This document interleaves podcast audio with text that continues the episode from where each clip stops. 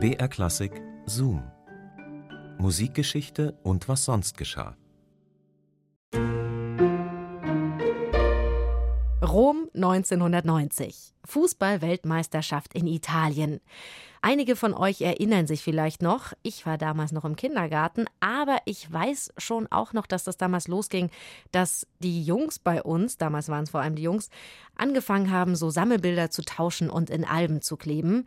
Und diese WM 1990, das war die große Show für die deutsche Mannschaft, denn Deutschland ist Weltmeister geworden. Aber erstmal Hallo zu unserem Podcast Zoom Musikgeschichte und was sonst geschah. Hier bekommt ihr Anekdoten und Geschichten aus der Welt der klassischen Musik und nach denen stöbern wir für euch jede Woche aufs Neue im Radioarchiv von BR Classic. Ich bin Christine und es gab noch etwas anderes, was richtig groß war im Rahmen dieser WM in Italien, denn es ging etwas noch sehr Einmaliges über die Bühne. Und zwar traten erstmals die drei Tenöre Luciano Pavarotti, Placido Domingo und José Carreras zusammen auf. Und es blieb dann auch nicht nur bei diesem einen Event, sondern die haben gleich eine ganze Stadiontour draus gemacht. Motto Arien in der Arena.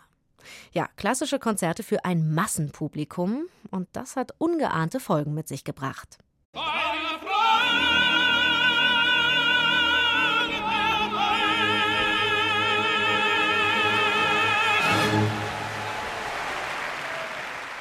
Der Jubel am 7. Juli 1990, dem Konzertabend vor dem großen Finale der Fußballweltmeisterschaft in Rom, war überwältigend. So überwältigend, dass Luciano Pavarotti und seine Tenorkollegen Placido Domingo und José Carreras sich zu einer ganzen Reihe von Zugaben hinreißen ließen.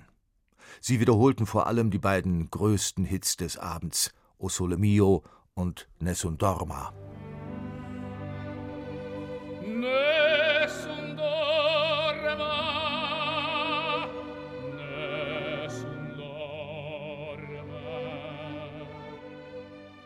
Die drei Tenöre.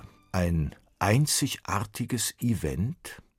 Nein, dachte ein paar hundert Kilometer entfernt von Rom der Mannheimer Konzertveranstalter Matthias Hoffmann. Er sollte zum Impresario der berühmten Sänger werden bei ihren Auftritten in Deutschland als die drei Tenöre. Im Münchner Olympiastadion gaben sie schließlich im August 1996 vor rund 65.000 Zuschauern ihren Querschnitt aus beliebten Opern, Operetten und Musical-Melodien zum Besten bis hin zum Volkslied O Sole Mio.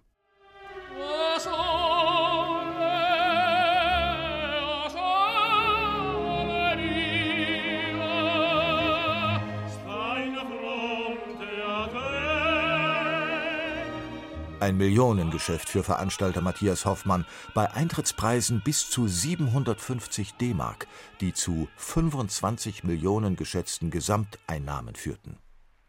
Das Schöne dabei? Für die urheberrechtlich geschützten Werke bezahlte Hoffmann als Impresario des Guten, Wahren und Schönen herrlich günstige 40.000 Mark Gebühren an die GEMA. Doch zu seiner Überraschung gab sich die Gesellschaft für musikalische Aufführungs- und mechanische Vervielfältigungsrechte damit nicht zufrieden. Nach Auffassung der GEMA hatte Hoffmann statt des ermäßigten Tarifes für ernste Musik den vollen Tarif für Großveranstaltungen zu zahlen, die rein kommerzielle Absichten verfolgen. Ähnlich dem Betrag von 1,5 Millionen Mark, der für Massenveranstaltungen aus dem Popbereich angesetzt würde. Hoffmann widersprach natürlich der Forderung. Aber ein Jahr nach dem Stadionauftritt der drei Tenöre, am 7. Juli 1997, konnte der damalige GEMA-Präsident Reinhold Kreile mit großer Zufriedenheit feststellen: Es ist genauso gekommen, wie ich vorausgesagt habe. Die für strittige Urheberrechtsfragen zuständige Schiedsstelle beim Deutschen Patentamt in München hatte zugunsten der GEMA ein Urteil mit 25-seitiger Begründung gefällt. Darin hieß es unter anderem Der Auftritt der Tenöre ist deshalb nicht als Konzert nach dem Tarif der ernsten Musik einzustufen, weil in solchen Veranstaltungen normalerweise der Gedanke des Musikgenusses und der Musikverbreitung im Vordergrund steht. Konzertveranstalter Matthias Hoffmann legte natürlich auch gegen das Urteil der Schiedsstelle Widerspruch ein. Sein Anwalt Karl Petri teilte als Begründung mit Es ist eben ein Unterschied, ob O Sole Mio im Striptease-Lokal oder von den drei weltbesten Tenören gesungen wird. Aus den Kehlen von Pavarotti, Domingo und Carreras sind solche Lieder hohe Kunst, also E-Musik.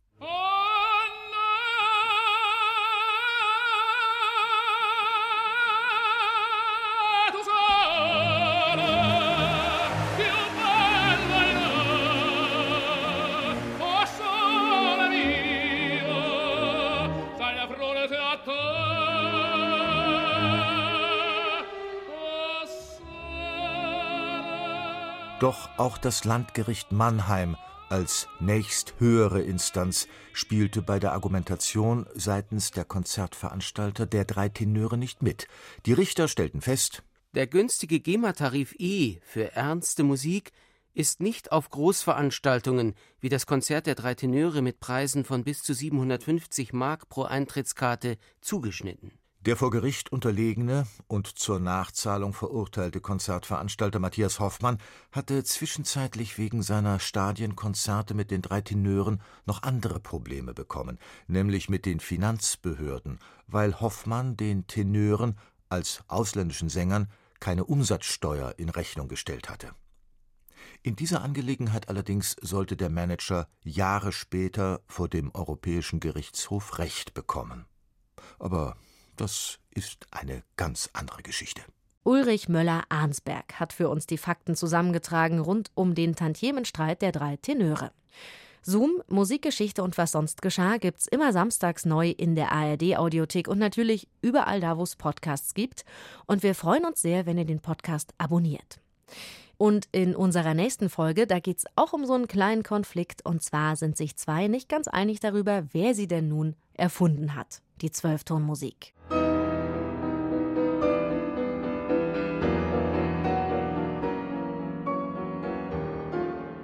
Hauer und Schönberg.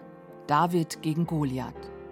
Zuerst wollten sie eine Schule der Zwölftonmusik gründen, mindestens ein gemeinsames Buch verfassen.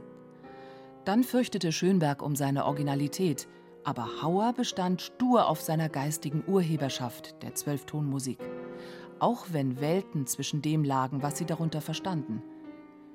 1923 gipfelten die Auseinandersetzungen in einem etwas seltsamen Streit, wer denn nun der Erste gewesen war. Die Kritiker schlugen sich auf Schönbergs Seite. Und der lud Hauer zu Waffenstillstandsverhandlungen in seine Wohnung. Die Bedingungen diktierte Schönberg. Dass wir an unsere Besprechung herangehen wie ehemalige Kriegführende, die jetzt Frieden wünschen. Wir geben Erklärungen ab, die Friedensmöglichkeiten erkennen lassen und sie genau abgrenzen und sichern uns dadurch vielseitig vor der Notwendigkeit, wieder das Schwert ziehen zu müssen.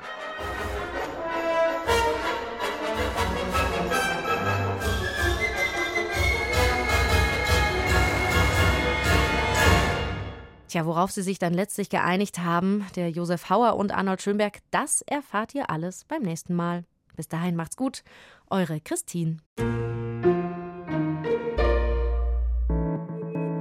BR Klassik präsentiert. Klassik für Klugscheißer. Da flippt ihr aus. Der absolute Burner. Soll ich mal reinstarten? Unsere Hosts Lauri Reichert und Uli Knapp lieben Musik. Sie fuchsen sich in kleine Details und große Themen. Es geht um Horrormusik und die Zusammenhänge mit der klassischen Musik. Mir schlottern die Knie. Hat jetzt nicht auch Beethoven mal diese Melodie benutzt? Musik ist Musik. Hauptsache gut gemacht. Egal welches Thema, Lauri und Uli prahlen gerne mit ihrem Wissen. Und das ist natürlich top recherchiert. Die passende Musik gibt's obendrauf. Bei Spotify haben wir Playlists zu jeder Folge. Würde ich gerne mal hören kurz. Ein Podcast mit viel Humor, wenig Gehabe und gutem Wissen. Klassik für Klugscheißer. Alle zwei Wochen in der ARD Audiothek und überall, wo es Podcasts gibt.